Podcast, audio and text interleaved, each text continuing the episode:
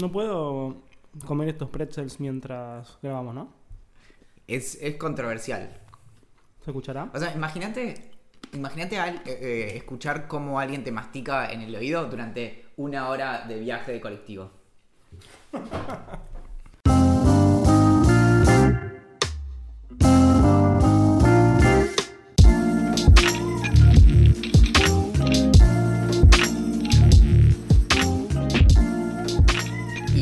Millonaria le da la bienvenida a toda persona que alguna vez haya pensado en que a veces no está mal usar la misma ropa dos días seguidos o que mirar YouTube durante una hora y media puede considerarse trabajo de campo antropológico bajo ciertas condiciones. Mi nombre, según lo que dice esta citación judicial, es Valentín Muro. Y niego rotundamente ser el responsable intelectual de aquella canción que dice Yarararara, yarararara, ahí está el mar, vamos todos a bailar. Afortunadamente, hoy puedo deleitarme con la presencia de quien quizás sea mejor descrito como el Estados Unidos de esta guerra de Vietnam, el River Plate de aquel domingo 26 de junio de 2011, el Leonardo DiCaprio de este Titanic en forma de podcast, pero también de una joven carrera en Hollywood. Es nuestro perdedor, pero quien se ha ganado sin duda alguna nuestros corazones, Axel Marace. No sabe mi nombre. Estoy devastado, no sabe mi nombre. Listo, ya está. Axel Marazzi, vos sos el ganador del premio estímulo de mi corazón. Ay, gracias, Valen. Ahora le vamos a explicar por qué. Lamentablemente, durante la semana eh, tuve, estuve nominado a los premios eh, Estímulo, que son los premios que da TEA, que es el lugar donde yo estudié. Me emocioné mucho por estarlo porque la verdad que es muy copado que te, el lugar donde el, lugar que te enseñó prácticamente todo lo que sabes o al, o al menos dar los primeros pasos en una carrera que te apasiona eh, te quiere reconocer. Y como era de esperarse, perdí, así que nada, eh, me abracé a un amigo nuestro que se llama Félix Ramallo, que tiene varios newsletters que están buenísimos, Finker y Escuchalo. Y nada, después me fui a casa, me tomé unas cervezas para olvidarme de la tristeza que tenía por haber perdido y seguir perdiendo en la vida. Y mm, nada, al otro día ya me había olvidado. No es tan terrible perder. Yo no me olvidé. Gracias por hacerme sufrir. Yo sigo pensando en ese premio que nunca llegó. Es terrible. Bueno, pero por suerte el karma, como sos una mala persona y lo acabamos de comprobar, te destruyó y te dejó varado en Córdoba durante, no sé, lo que, lo que pareció haber sido tres meses. Sí, eh, la película La Terminal no llega a describir lo que a mí me pasó en Córdoba con Tom Hanks. ¿Qué te pasó? ¿Qué me pasó? Em, bueno, me fui a Córdoba a dar una charla el sábado en un evento que se llama Educando el Cerebro, donde fui a educar cerebros.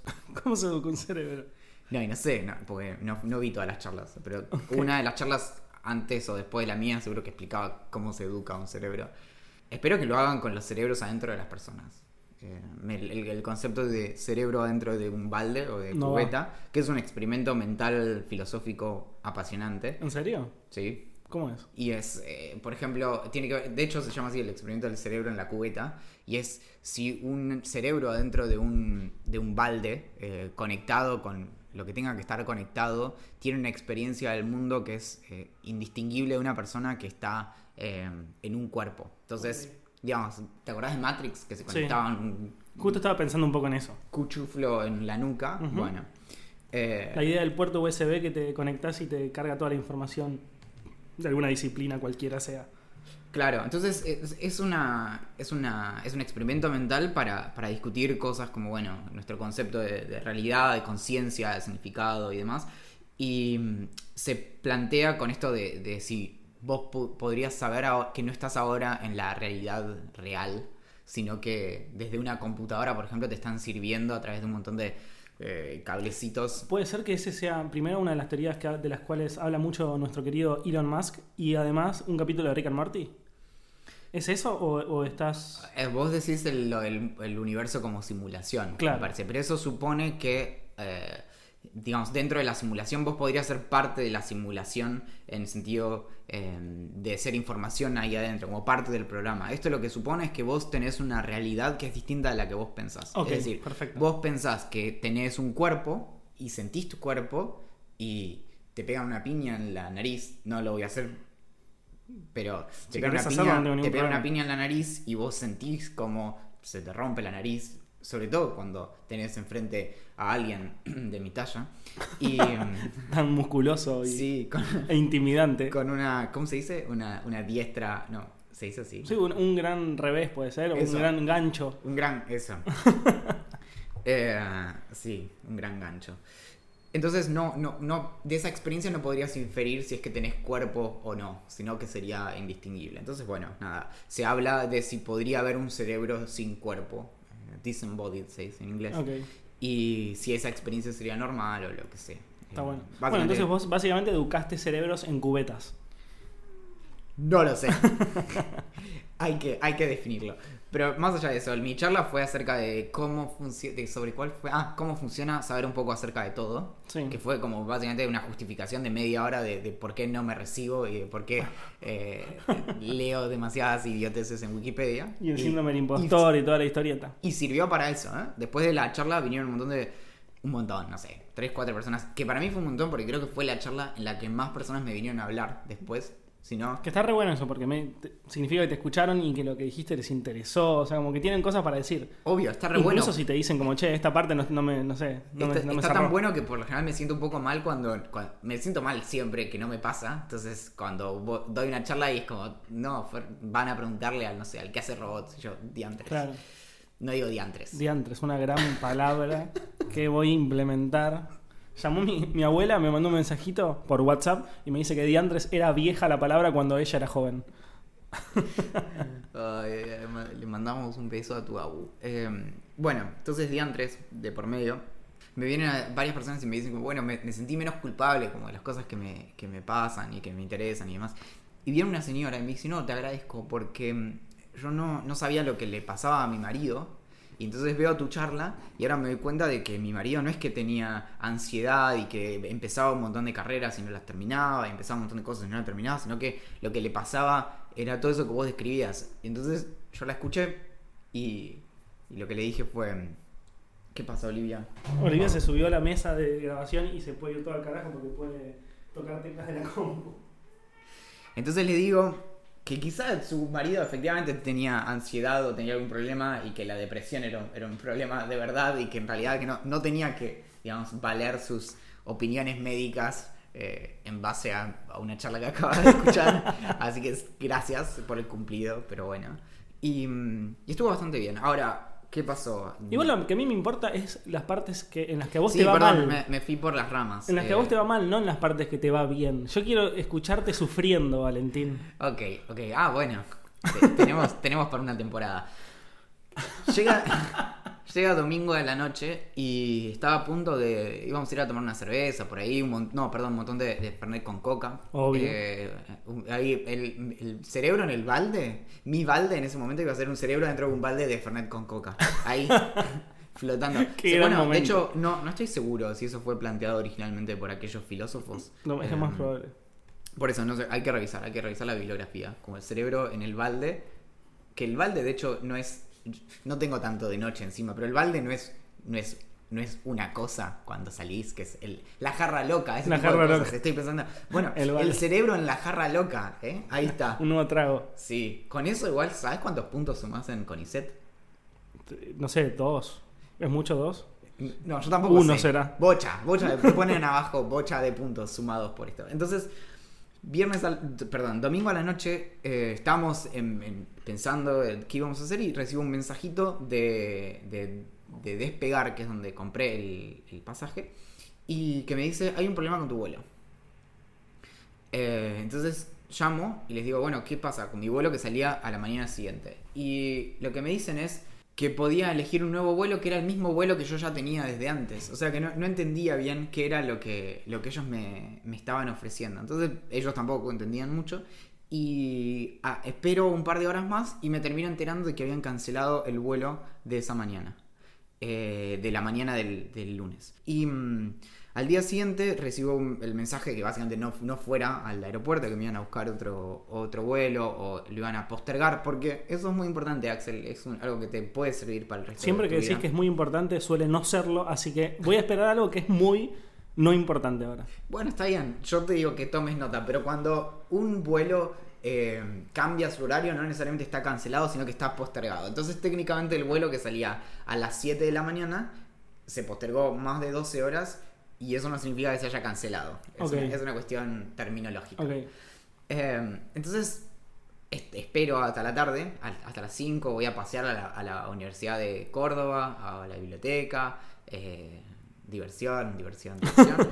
y, Diversión, diversión, diversión en la biblioteca. sí, sí, ¡Uy, libros! ¡Tocalos! uh, corriendo de un lado para el otro en silencio. Obvio, claro. Y no, bueno, estoy por salir para el aeropuerto y recibo otro mensaje de- del aeropuerto que decía, iba actualizando el estado y de pronto dice como, bueno, eh, consulte con la compañía, que es lo peor, ¿entendés? Porque no es ni que está cancelado, ni está postergado, ni está eh, a tiempo, está como, no sabemos qué está pasando.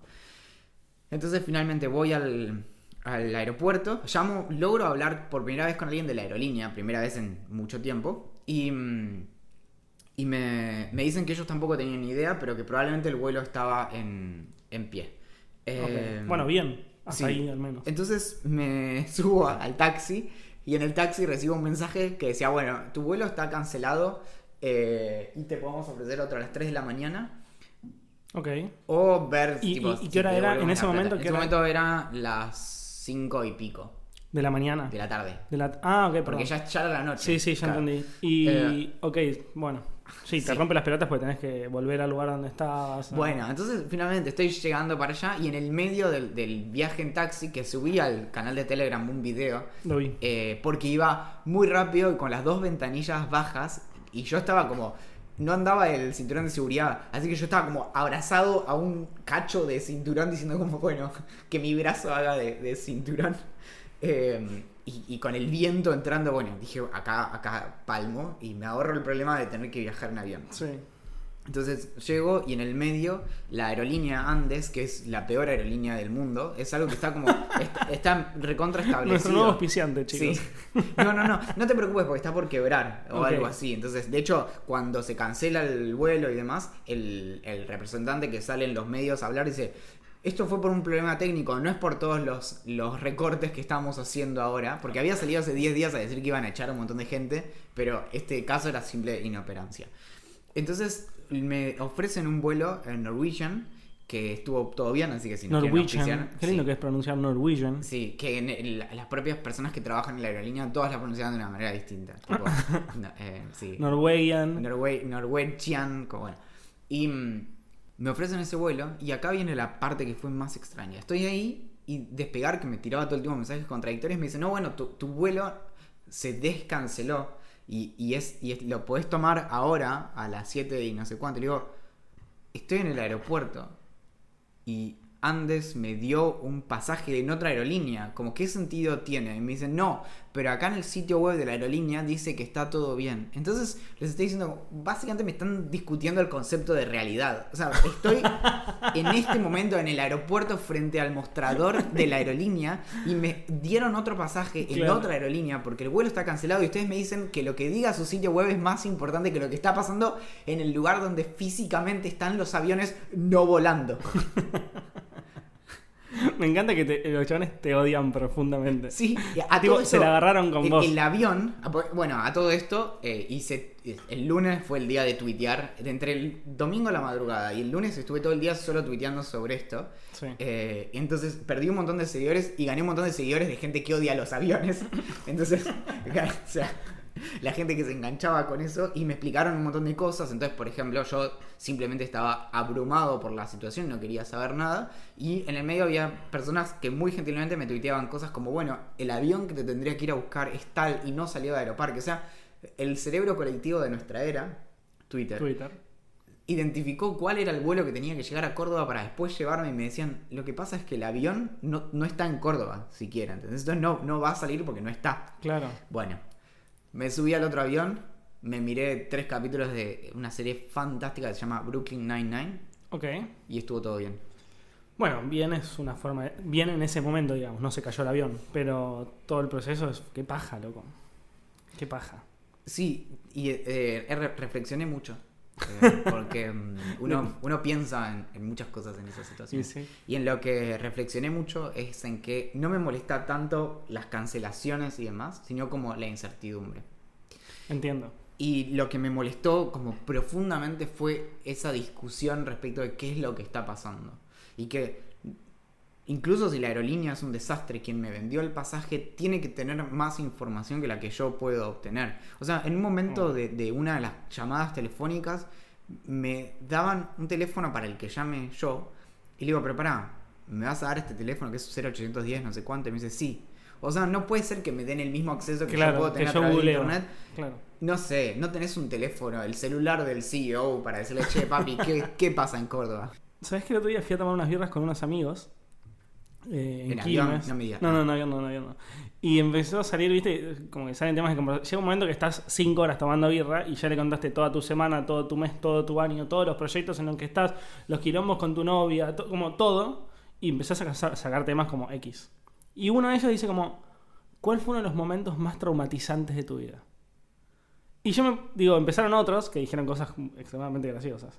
Eh, pero yo dije el siguiente, que cuando lo conté, que se cagaron tanto de risa, yo dije, bueno, quiero contarlo en el podcast.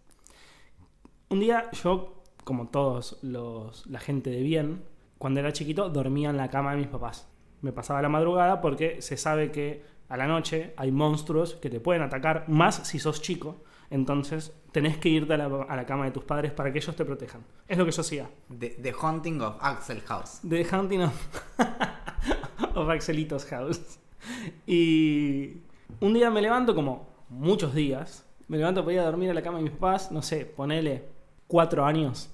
No era tan chico, cuatro, cinco, no sé la verdad, pero ponele, por ahí. Ya tenía como noción de lo que podía pasar, ¿me entendés? Cuando llego a la habitación, estaba la puerta abierta y mis papás estaban teniendo relaciones sexuales. Entonces yo como me asusto, me voy corriendo a mi pieza, me tiro en la, en la cuchera porque yo dormía en la misma habitación con mi hermano, que era tipo él arriba y yo abajo, tipo la marinera. Me tiro, me tapo la cabeza con, con la almohada y lloro durante un rato hasta que me quedo dormido.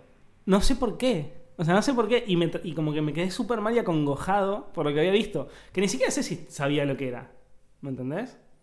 O quizás, no, no, no sé. Pero ahí es una parte del cerebro iba más rápido que la otra. Y, o sea, una se percató, se percató de algo. Claro, y yo, sí, yo como que me asusté, ponele. Tengo muchos comentarios para hacerte al respecto. A ver.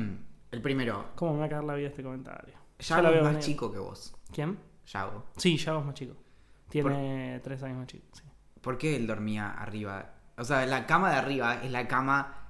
Es la cama copada. Sí. Y no, vos bueno, entonces abajo. en ese momento, quizás el recuerdo es vago, quizás en ese momento él, como tiene tres años menos que yo y yo tenía cuatro, capaz todavía estaba en la cuna, o sea, era como... Claro. Quizás... Porque, sí, además es peligroso. Pero, Tiene digamos, lógica, Yo tiene digo lógica. porque siempre dormí. eh, Tengo un hermano que tiene tres años menos. La misma diferencia. Y. mm, Y justamente, Julián dormía abajo porque el Por capo, seguridad. el más pistola de esa habitación era yo y dormía arriba. Como. Lo que pasa es que viste que a medida que vas creciendo, igual en este caso no porque yo era, era muy chico, pero a medida que vas creciendo te, te vas dando cuenta que la cama de arriba en realidad es una poronga. Que la cama de abajo es la que de verdad va. Bueno, tengo, por eso, si vamos a entrar en, en- en discusión, bueno, hay varias cosas. No, no hay discusión alguna. La cama de abajo es la mejor. Después, científicamente hablando, ¿no? Sí, sí, claro. Eh, yo todavía no, no tengo mi, mi título de licenciado en filosofía. Estoy relativamente cerca. Mm. Pero me interesa mucho el concepto de causalidad. Que es un, es un concepto muy, muy complejo. De hecho, un filósofo que es uno de mis preferidos, que es eh, David Hume, habla de, de los problemas que tiene el concepto de, de causalidad respecto de que en realidad no- es difícil establecer qué es causa y, y qué es efecto de algo, sino que lo que vemos son eh, sucesiones de regularidades, es decir, vemos que lo mismo pasa muchas veces, pero no necesariamente sabemos que una cosa causa la otra y demás, y de hecho no tenemos buenos motivos para creer que mañana el sol vaya a salir y demás. Tus viejos eventualmente se separaron. Sí. Entonces, es cierto que el, que el concepto de causalidad es complejo, pero nunca pensaste que, que vos yendo corriendo, básicamente causaste eh, eh, por efecto mariposa toda una situación familiar. Yo creo que no se dieron cuenta. Porque no es que. Ah, No, no, no, no. Es que se dieron cuenta que Axelito. había- No, no, no. Ellos siguieron no escucharon los sollozos. No, yo por eso me tapé la, la- la cabeza con la almohada. Nadie se enteró de que yo me había enterado. Ok, y no lo comentaste hasta muchos años después. Nunca lo comenté en mi vida, Ok. punto. O sea, esta es la primera vez que lo cuento en un lugar en- a través del cual ellos podrían enterarse de esto, pero no, no escuchan podcast, así que... Pero ahora que lo grabaste acá, te van a escuchar las 23 personas que escuchan Idea sí. Millonaria. Igual no te zarpes, son 18. No mientas para agrandar Pero que haya el- gente que quiera poner Pero publicidad. esas otras 5 personas en algún momento lo escucharon y no lo escucharon nunca más, pero yo se sé que van a cuenta, volver. se dieron cuenta que era... Van a- eh, pero van a volver, van a volver. Nos van a ver en una revista y van a decir, ah, ok. Y ahí e- efectivamente van a ser los 23 que nos escuchan. Ahora, lo, bueno, yo también estaba pensando, como bueno, y a, a mí qué, qué ¿Algún- situación. ¿Tenés algún momento que te.?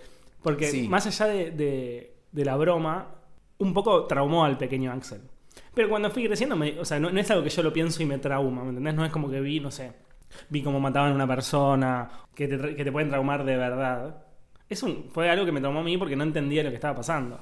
Bueno, cuando mm, tenía también una edad muy parecida, si no 4 o 5 años, eh, yo crecí en, Bariloche, en la misma casa toda mi vida, hasta los 17 que me fui a vivir a, a Buenos Aires. A 50 metros de casa vivía mi mejor amigo Mateo, que un poco fuimos criados como casi como intercambiando familias. Es decir, eh, podíamos estar en una casa o en la otra y era indistinto y entrábamos a la casa sin tocar la puerta ni nada. Era de pronto estaba ahí eh, y pasaba muy seguido que yo entraba y la mamá de Mateo me decía, no, digo, Mateo no está, está en el colegio, no sé qué, o lo que sea. Y yo, ah, bueno, y me iba de vuelta a mi casa y así, o iba, me fijaba algún juguete que me copara Claro. y eh, de vuelta a casa. Entonces, con, con esa cuestión de, de entrar y de, de salir y no tocar puertas y eso, una vez estamos jugando con, con Mateo y mm, yo supongo que de pronto recibo el llamado de la naturaleza y, y voy al baño Sí. y abro la puerta y está No. la hermana más grande de Mateo, Katy. Y están, están en el baño. Entonces, claro, me, veo que probablemente solo que, que había luz, no, no mucho más que eso, y cierro la puerta. Y me costó mucho después. O sea, imagínate que yo prácticamente vivía ahí. Entonces, no. Fue muy difícil. Los años que siguieron fueron difíciles. Después, Katy se fue a vivir a, a otro lado porque era, era más grande, estaba terminando el No, secundario. igual la verdad es que se fue porque eh, lo que pasó. Sí. Vos la traumaste profundamente a ella, más que ella ese momento a vos. Claro, no, no. Pasa que Katy no es una persona también que se vaya a guardar las opiniones. Así que. Te manda el recarajo. No, no, no, la, la, la cagada pedos que me comí. Perfecto. De, de- básicamente de entrar en baño sin tocar la puerta. el encima concepto- no es de tu casa, porque si vos decís, No. estaba mi vieja haciendo pis, bueno, Claro, claro. está claro. bien. No, no, no. Y mm, bueno, y eso fue. Eso fue. Un momento muy traumatizante. Sí, fue interesante. Tengo otro comentario, si se me permite. Vos podés preguntarme lo que sea, porque como yo lo edito, después borro todo y pongo solamente las partes que son más interesantes mías solas. Respecto de las cuchetas, Sí. una cosa que me traumó muchísimo, pero muchísimo mal, mal, y esto es algo que, creo que nunca había hablado realmente, es la película Marte Ataca. La retengo, pero no sé cómo la relacionamos con la cucheta. La- no me acuerdo. No, no tiene nada que ver con cuchetas. Ah, ok, ok. En la época esa yo, yo dormía en la, en la cama de arriba, en la cucheta. Esto fue en el, el Marte Ataca, si no me equivoco, es del 96. No, no tengo. Eh, bueno, por acá tenemos acceso a 96, 13 de diciembre del 96. 96, 97 yo tenía 6 o 7 años, o 7 u 8 años. Bueno, no importa, por ahí. Y mm, me traumó muchísimo. O sea, me enteré, me enteré, te diría, de grande, Mm. muchos años más tarde, que era una comedia. Para mí era la película más terrorífica de la ¿En historia de serio? las películas. A mí me encantaba. No. Me desperté durante fácil un mes y medio. Yo no podía dormir y me despertaba a la mitad de la noche llorando a los gritos porque me daba mucho miedo esa pistola de calor. Es, es muy desesperante. Esa película matan absolutamente a todos. Sí. Y, y entonces eh, le, le tenía muchísimo, muchísimo terror. Esa, eso por un lado. Y por otro lado, de esa cama de arriba que vos decías que la cama de arriba es una poronga, bla, bla, bla. Sí. Me caí mucho. Uh, O sea, si ahora pienso que en algún momento de mi vida me caí varias veces, ¿de cuánto será? Un metro cincuenta, sesenta de altura sí, más o menos. al suelo, eso explica todos los problemas que tengo hoy. me, lo- me los provoqué a, a- a razón de golpes, De en, golpes la en la cabeza. ca- claro. Sí, sí. Es más, al punto de que me caía y era como, ok, y terminaba como durmiendo semi desmayado en el piso. Sí, sí, sí. Bueno, a mí no me pasó nunca, pero porque creo que tengo un sueño que es extremadamente liviano. Incluso me cuesta mucho dormir. No, no, es que me cuesta dormir, sino lo que me sucede es, cuando yo me voy a dormir, viste que entras a conciliar el sueño, como que ya sentís que estás dormido, pero si te despiertan en ese momento, o, o si pasa algo, algún ruido o lo que sea, te despiertan en ese momento, después volver a conciliar el sueño es muchísimo más complejo. No sé si te pasa a vos, pero a mí me sucede eso seguido. Y como que siempre tuve un sueño muy liviano. Entonces cuando me estaba por caer, porque me ha pasado varias veces, porque también dormí un tiempo en la cama de arriba, cuando me estaba por caer como que me despertaba y caía parado, ¿me entendés? Como que instintivamente, medio gato, como que vi que, me- o sea, no, no- como en parte de mi cuerpo no apoyaba nada y como que me tiraba para- con las piernas. Entonces las veces que me caí, que fueran, no fueron tantas, habrán sido tres o cuatro, siempre caí como bien. No sé con quién tengo que hablar para que el año que viene te den el premio TEA a estímulo, a dar vuelta a las anécdotas para siempre quedar como un capo. No, boludo. Me es- estaba por caer, pero caí parado y, y ya que estaba daba una vuelta al aire. Y, bueno, y tengo, muchísimos errores que puedo contar, pero prefiero guardármelos y quedar como un maestro que, que tiene siete vidas y cae parado. En esa cama, en algún momento le pusieron como una especie como de soguita con otras soguitas como que bajaban perpendiculares para, mm, para que yo no me cayera. Como una especie de guarda del tarado que giraba y se caía. y, y- y claro, el sonido probablemente desde la habitación de mis viejos era tipo... No, boludo, me, hubiera encantado vale. escuchar ese, claro. Ya la primera vez deben haber ido corriendo, la segunda corriendo, la séptima como bueno. Déjalo No. que duerma en el piso. Igual, claro. Ah, por eso era el casco. Yo te digo, hubiera dormido con casco, olvídate. Nos han reclamado mucho secciones. Eh, tenemos ¿En serio? que, ¿Cómo se llama esta sección? Yo sé. Comienza ahora la sección ¿Por qué lo tocas si funciona bien? Me parece bien. Bueno, se un quilombo terrible. No sé si, si leíste un poco al respecto. A mí me pareció muy llamativo, por eso lo, quería comentar.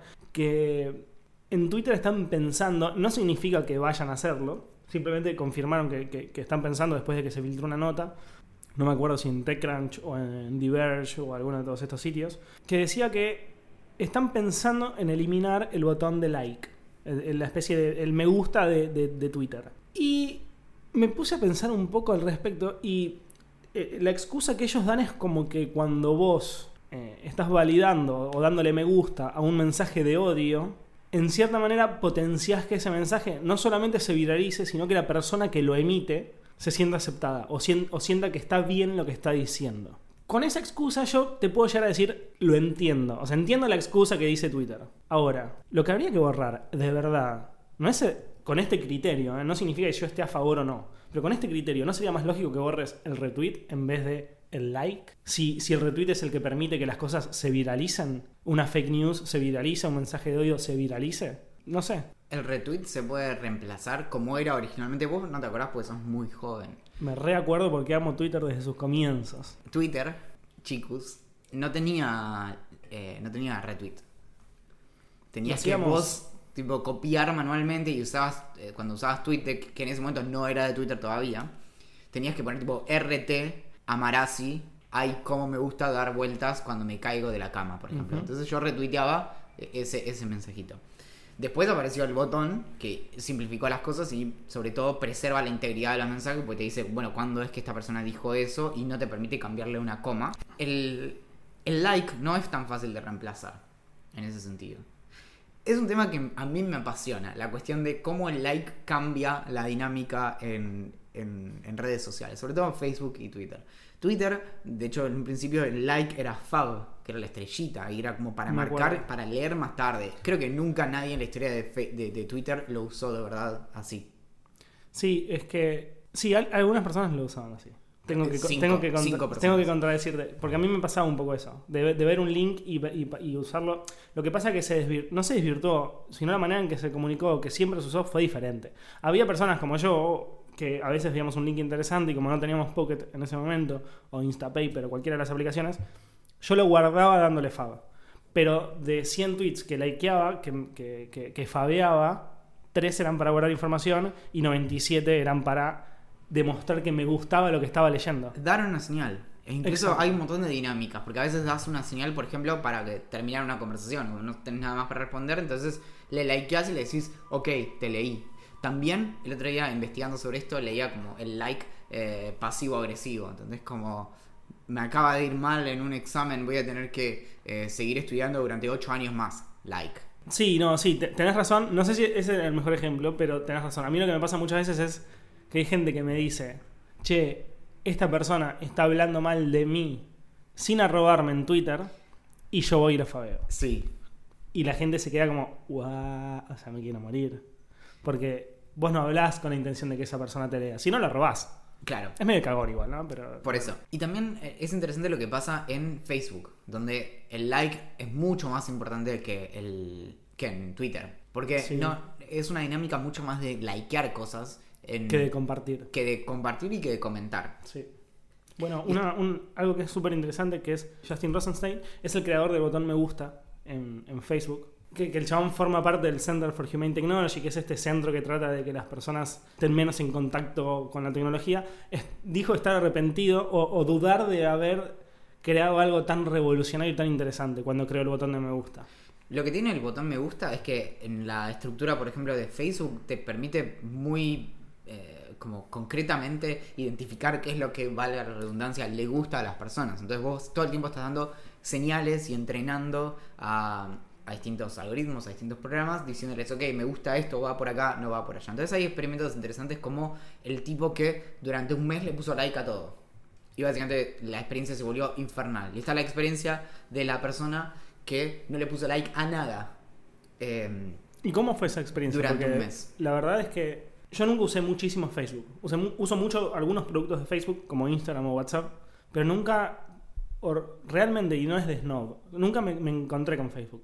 Sí, así me, enfermo con Twitter y uso todo el tiempo Twitter de una manera que no es sana, pero conmigo, por ejemplo, que habré likeado real menos de 100 cosas en mi vida en Facebook. ¿Cómo es la interacción? Porque yo no, entro y lo que pasa no me interesa. yo fui, yo fui heavy user de, Facebook mal, ¿eh? O sea, desde marzo que no tengo cuenta de Facebook, pero, pero tuve una época así donde me fascinaba todo lo que iba haciendo y de hecho había una cuestión que era zarpada para mí, que era la intención de, de Facebook de algún modo de capturar todo lo que pasaba en la realidad en la plataforma. Entonces casi que me, me acuerdo que en el 2011 escribí una cosa para la facultad, una pavada, en donde especulaba con que eventualmente Facebook iba a permitir ponerle like a cosas físicas. Entonces, como me gusta este limón en la verdulería. Claro. Un poco terminó sucediendo cuando uno le saca una foto al limón y termina en Instagram. Es otra forma de decir que algo nos gusta. Obvio. Pero algo interesante es que la- al, al desactivar hay un montón de extensiones, por ejemplo, para desactivar el botón, las reacciones y el botón me gusta en, en Facebook, que mm, lo que obligan es que a uno, si quiere decirle a alguien que le gusta algo, tiene que comentarle. Entonces, desde comentarle diciéndole más uno, como se solía hacer en, en algún momento, hasta hacer un comentario como donde tengas que pensar. Entonces, hay algo interesante respecto de que abra a, a mejores conversaciones, a donde...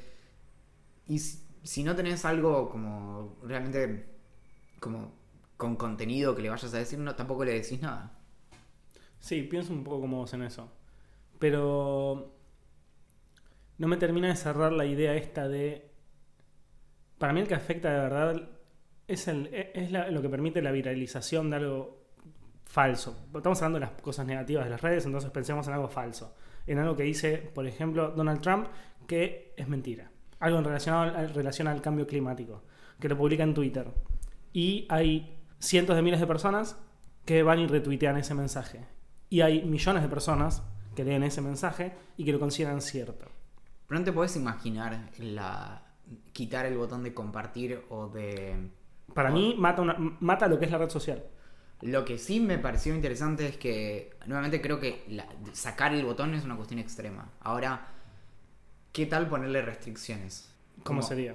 Por ejemplo, de grado de quiénes pueden compartir y demás. O incluso, de algún modo, va un poco en contra de, de que Twitter, a diferencia de Facebook, es mucho más minimalista en, en cómo funciona y en sus reglas y demás. Es como, Es que las funciones de Twitter son 20, ponele. Claro, no, no hay más. o, o el perfil es privado o es público, entonces si es privado no se puede compartir, si es público se puede compartir y demás. No tenés una, una gradación de, de, de vínculos en donde vos podés decir, bueno, estos son mi círculo íntimo y quiero que algo se pueda compartir solo ahí o lo que sea. Em, sino que es todo como muy, muy básico y, y es, y es bueno tener ese, ese conjunto Obvio. reducido de reglas. No sé cómo, cómo podría funcionar, pero sí hay un buen motivo, hay, hay buenos motivos para pensar en que, en que se, se des- nos, nos deshagamos del, del botón me gusta Y mm, incluso hay un par de artículos que hablan de esto, de cómo la, la cuestión de, de los me gusta como señal termina siendo dañino para nosotros también. Como de algún modo le quita eh, calidad a las, a las conversaciones que tenemos y las termina llevando a puntos triviales en donde realmente si es un poco más difícil no interactúas con todo y con lo que interactúas realmente interactúas de verdad y decís Claro. algo que vale la pena. Claro. Bueno, ya basta de hablar de redes sociales. Y contestamos preguntas de gente copada y de antes que nos escribieron. Me parece muy bien, sí. Bien.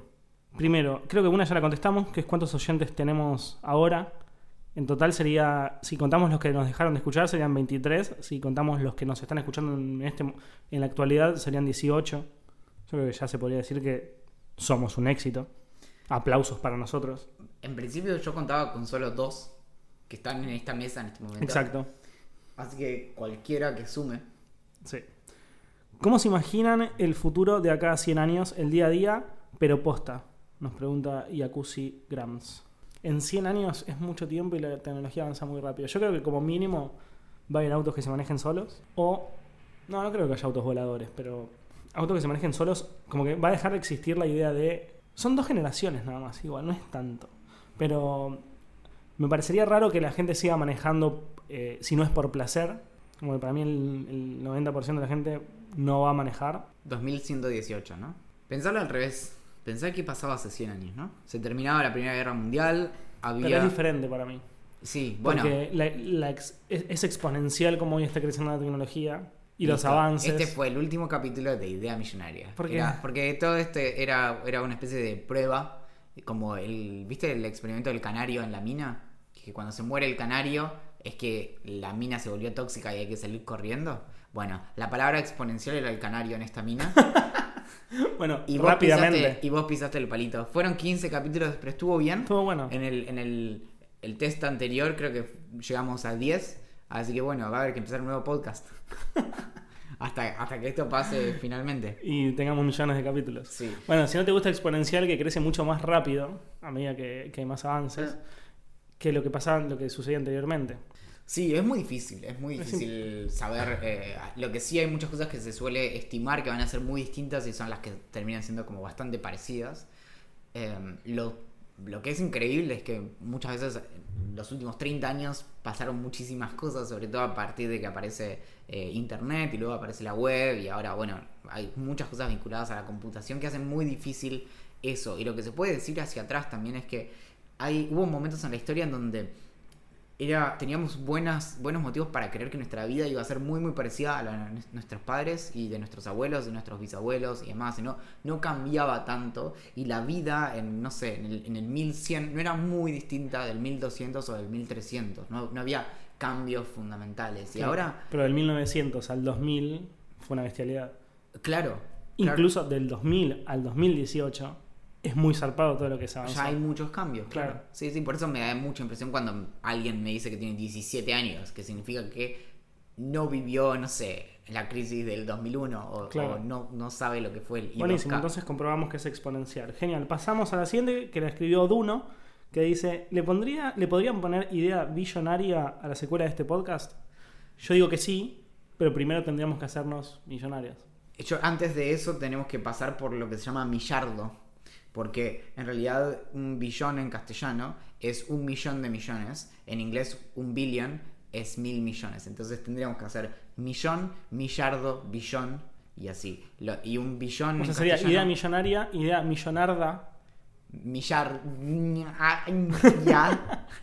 idea billonaria. Millardia. Y finalmente Sí, idea billonaria. Y después, sí. eh, antes del trillón, no sé si algo más. Flor pregunta si la corrección política está en su punto más alto o si es una sensación de ella nada más. Es una discusión fascinante. Hace poco tiempo pude estar con Steven Pinker, que es un eh, psicólogo que- a quien le preocupa mucho el tema de, la, de la corrección política. Y es algo que en Argentina no se siente tanto, en Estados Unidos es mucho mayor la obsesión e incluso acá eh, es mucho menor como la presión que hay por ciertas cosas. Lo cierto es que no, no, no- rara vez es algo que esté como bien establecido. De hecho, hace poco salió un estudio interesante en Estados Unidos sobre corrección política que el, problema fundamental que tenía es que todos, o sea, no, no se definía qué entendía cada uno por corrección política. Entonces, de hecho, había preguntas como esa, y había personas que decían, sí, está como la corrección política es cada vez más asfixiante, bla, bla.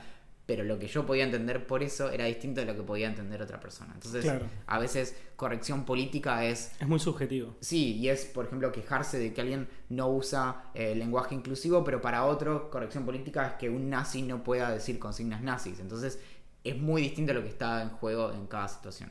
Claro. Ver nos pregunta cómo es nuestra relación con el dinero, con las tarjetas, eh, etcétera. Tengo una, te- em, estuve esperando toda mi vida para esta pregunta. A ver cuál es tu relación. Por ahí ya lo conté. No, creo que ya La lo única conté. relación que yo tengo es que me olvido de sacar plata, entonces nunca tengo efectivo. Y para mí eso es un problema gigante. Detesto el efectivo.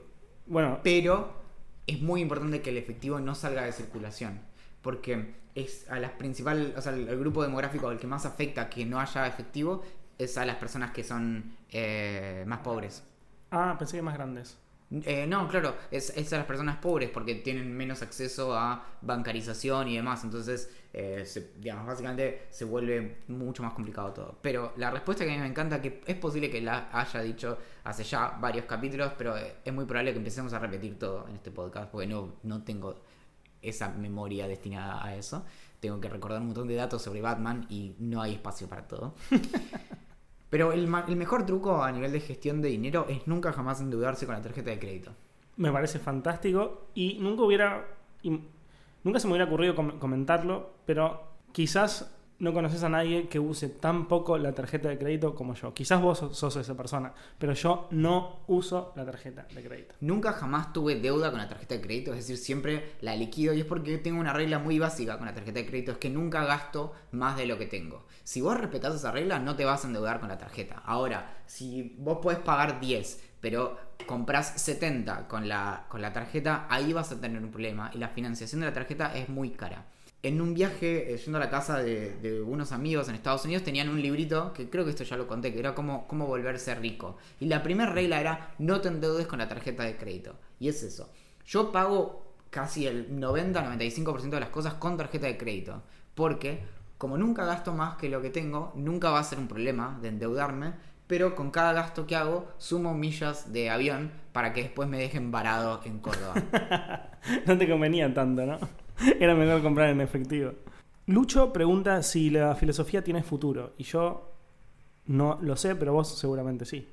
Mientras personas se sigan haciendo preguntas del estilo de ¿tiene sentido que vivamos eh, con religiones? ¿O cuál es el sentido de la vida? ¿O por qué me estoy preguntando si la filosofía tiene futuro? Esas, per- la filosofía va a seguir viva. Es decir, es, es intrínseca a las personas. Si se muere la filosofía, el mundo se vuelve un lugar mucho menos interesante. Ese fue Lo un dice, filósofo- lo dice un filósofo, así que no creamos todo lo que está diciendo, porque si no se cagaría de hambre. un filósofo justificándose a sí mismo para Exacto. no quedarse sin laburo. No, porque el periodismo es tan importante para la democracia Se muere el periodismo y se muere la democracia. Sí, sí. Jime pregunta si vamos a contar cómo, cómo, si yo voy a contar cómo me está yendo con el tema del entrenamiento a distancia a través de, de YouTube. La verdad es que dejé un poco el entrenamiento a través de YouTube y estoy solo nadando. Así que no puedo contar si tuve, si tuvo como un buen desarrollo, si, si me fue bien con eso y demás. La verdad es que soy muy vago. Sabes que yo no te conté, pero empecé también un, un ejercicio a través de YouTube. ¿Lo hiciste? Sí, ¿Cuál? es, es muy interesante. No me contaste, no puede ser que... No, es que me, me olvidé, pero me habíamos nosotros desde, desde que te conozco vos haces natación y siempre es como tu obsesión, dos días a la semana, así que y yo dije, bueno, tengo que hacer algo muy muy parecido. Entonces, ¿cómo puedo también nadar? Pero no sé ni dónde nadar acá cerca, así que me encontré unos videos en YouTube. Y lo que hago es ponerme unos banquitos y me, ap- me apoyo en el, en el pecho y las piernas Y empiezo, y empiezo a nadar. Y entonces no solo eso, me pongo unos videos de YouTube que no son clases de natación, sino que son videos bajo el agua, ¿entendés? Como las tortugas migran de no sé dónde a no sé dónde. Entonces me pongo bien bien cerca del televisor, como a 20 centímetros. Y sentí que estás adentro del agua. Claro, bajo las luces y se ve todo como medio azul. Y entonces y yo voy moviendo los brazos y, y nado. Y de hecho te iba a decir como, ¿no notaste esta espalda? Sí, sí, es que hay un cambio, ¿eh? No, estoy pegando un lomazo. Bien. Sí. Bueno, también tenemos mails. Nos escribe Florencia Breyer Y mm, nos cuenta una idea que se le vino hace ya varios años. Dice que como hay mucha gente que ve cachorritos y le dan ganas de ap- apretujarlos, a ella personalmente le generan como picos de ansiedad y ganas de apretujar los atardeceres, amaneceres y frentes de tormenta. Entonces se le ocurrió, ¿qué tal si se hacen torres de contemplación de cielos para la gente como ella? Serían torres altas en lugares abiertos para poder apreciar el cielo y se puede pagar por minutos, estás 20, 30 minutos, lo que sea. Un mirador es exactamente eso. Y, y de hecho, un lugar muy, muy famoso donde se hace eso es la Torre Eiffel. No fui. Eh, pero también, no sé, el- el- los edificios altos en, en Estados Unidos. Sí. Incluso acá hay lugares, edificios Sí. altos. Eh, así que la idea millonaria ya fue cumplida. Sí, y alguien se ve que está haciendo mucha guita con eso. Sí, mm, sí. Es Eh, así. Así que lo sentimos, pero el premio a la idea millonaria esta semana no podrá ser. Nos escribe después Marina Ferro que dice que, que nos quiere primero que nada agradecer por hacerla reír como idiota cuando está en el colectivo. Lo que le respondemos es, es nuestra misión en la vida. Así que gracias a vos por reír. No lo sabíamos, pero la hemos descubierto. La descubrimos, exactamente. Y nos deja algunas ideas millonarias. Que la sube sube millas. Y creo que ya la dijimos alguna vez. Sí, puede ser que la. Y es maravillosa. Sí. Tipo, después de 100 viajes en subte, no, 100 es mucho, pero después de 30, 40 viajes en subte tenés, tengas dos o tres libres. Claro, no un descuento. Claro. Gratis. Claro, déjame pasar. Después, una app de inteligencia artificial que te sugiera memes a responder.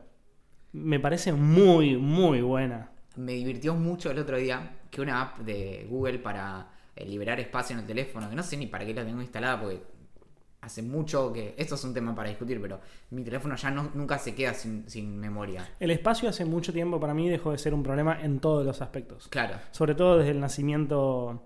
Creo que podríamos de- debatirlo mucho más en otro capítulo, pero resumiendo, desde el nacimiento de Spotify y de Netflix, el, almacenamiento y con Google Fotos, sobre todo, dejó de ser un problema. A mí a veces, tipo, me doy cuenta que tengo, no sé, 16 gigas para liberar de, de caché en el teléfono. Bueno, no tiene ningún sentido. Cuestión que me tiró una cosa, me decía, tenés 200 memes para eliminar, 200 memes viejos. Y me pareció fantástico que Google detecte que Memes. tengo memes en el teléfono que buenísimo, no sé. buenísimo. Finalmente, nos- una de sus ideas millonarias es una aplicación que ayuda a los trabajadores sexuales. Estoy seguro que existe. Sí, el tema es que no sé bien de qué manera, pero sí, tiene que existir. Es que una especie de Tinder, pero no sé, es que debe existir. Sí, Estoy- seguramente sí. existe.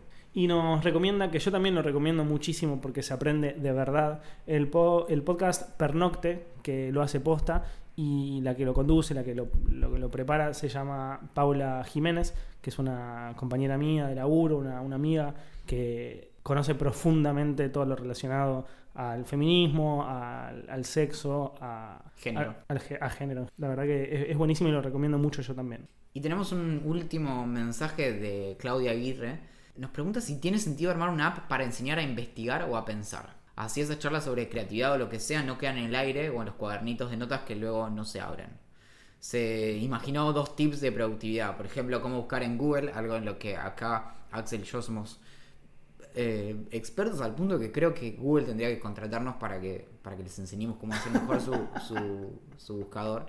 Y mm, que como tips para, para con ejercicios para abrir la mente, cómo renovar rutinas y eh, para que la gente no tenga miedo de probar cosas nuevas. Voy a decirlo de nuevo, pero estoy seguro de que alguien lo hizo antes. O sea, Seguramente. de hecho, productividad es algo que por algún motivo rankea siempre alto en todo. Bueno, yo soy muy fanático, ya no tanto la verdad, pero en una época tuve como un fanatismo profundo por el Getting Things Done, tipo GTD, como tips y apps y no sé qué y bla bla bla. Ahora ya no tanto y se te nota, Axel. Qué malo que sos. No, pero no, ¿sabes por qué no tanto e- eso, e- esa obsesión con la productividad? Es más que nada porque porque no te suma, ¿me entendés? O sea, una aplicación bien desarrollada no te suma que hagas cosas. Vos te tenés que poner un- una serie de recordatorios y hacer las cosas que tenés que hacer y chau. O sea, no, no, no, no hay, no hay mucha ciencia detrás de eso. Es como laburar, agarrar la pala y chau. Por ejemplo, hay una persona que anota lo que dice Claudia, que anota muchas cosas en cuadernitos pero después no se abren. El cuadrito no se abre porque la persona que anotó no lo quiere abrir. Sí, yo sí. De hecho, me encantaría no una me encantaría alguien, alguien que venga y me diga, tipo, Valen, tenés que hacer estas tres cosas. Boludo, cerrá Twitter. Cerrá Twitter, ponete a laburar. Eso. Pero no es una app. Y cuando Google, que me hace esas cosas, y yo, y, y Google, o sea, mi teléfono todo el tiempo me dice como, eso, ¿qué hacemos? ¿Qué, ha- qué hacemos? Y, y yo no me pongo a laburar. Y lo, lo intenta todo el tiempo y me tira recordatorios. Necesito a alguien que me agarre el teléfono, me lo ponga en un lugar y me diga, No se toca. se acabó. Claro.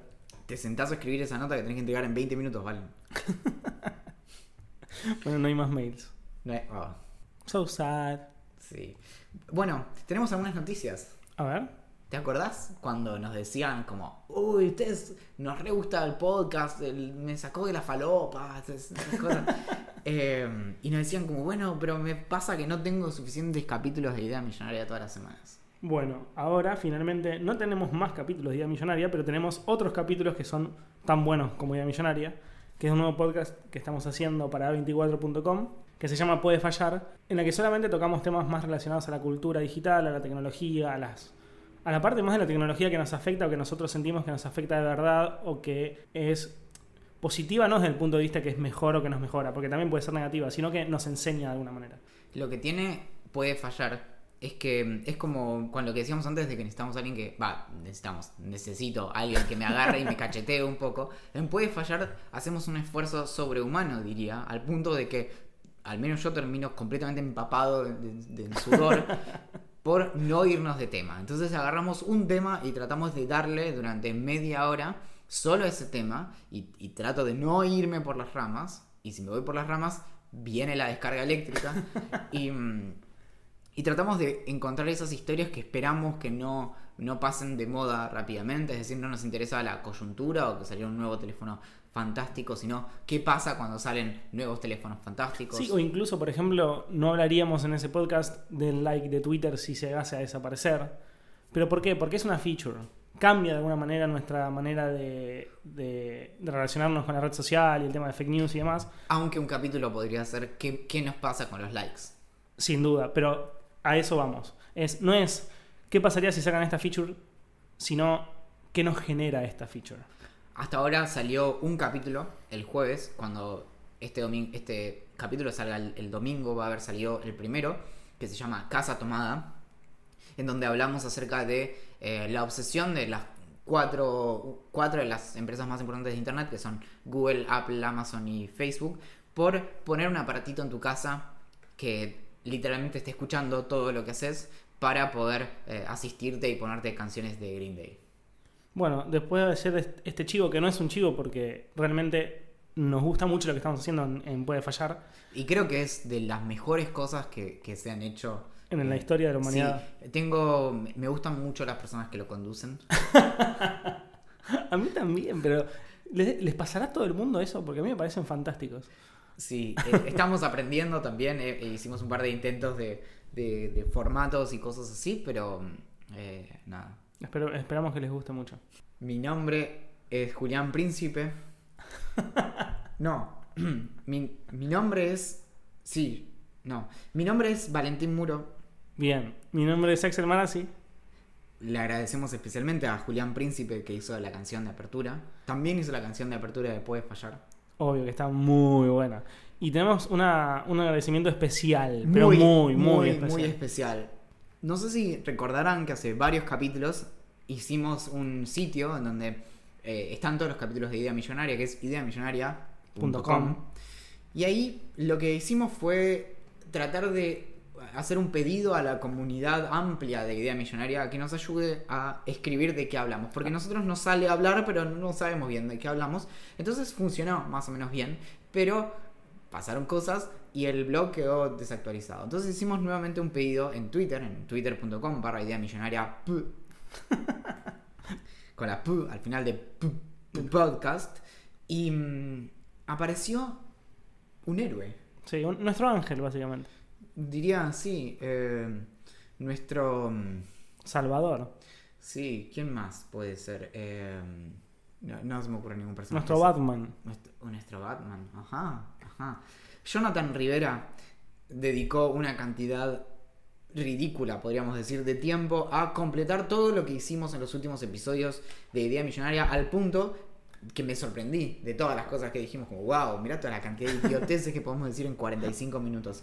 Así que acá va un muy fuerte abrazo para Jonathan por, por haberse puesto eh, la camiseta, se podría Sí. decir, Sí, sí, re. por haberse puesto Idea Millonaria al hombro. Perfecto. Por Bueno. haberse bancado los golpes en la cara. Nos pueden escribir a la gerencia arroba idamillonaria.com con todas sus ideas millonarias, con todos sus comentarios o lo que les pinte decirnos. También tenemos un Instagram. En el Instagram subimos eh, fotos en las que aparecemos los dos. En las que a veces aparece uno, en las que a veces aparece el otro. Y a veces subimos fotos en las que no aparece ninguno de los dos.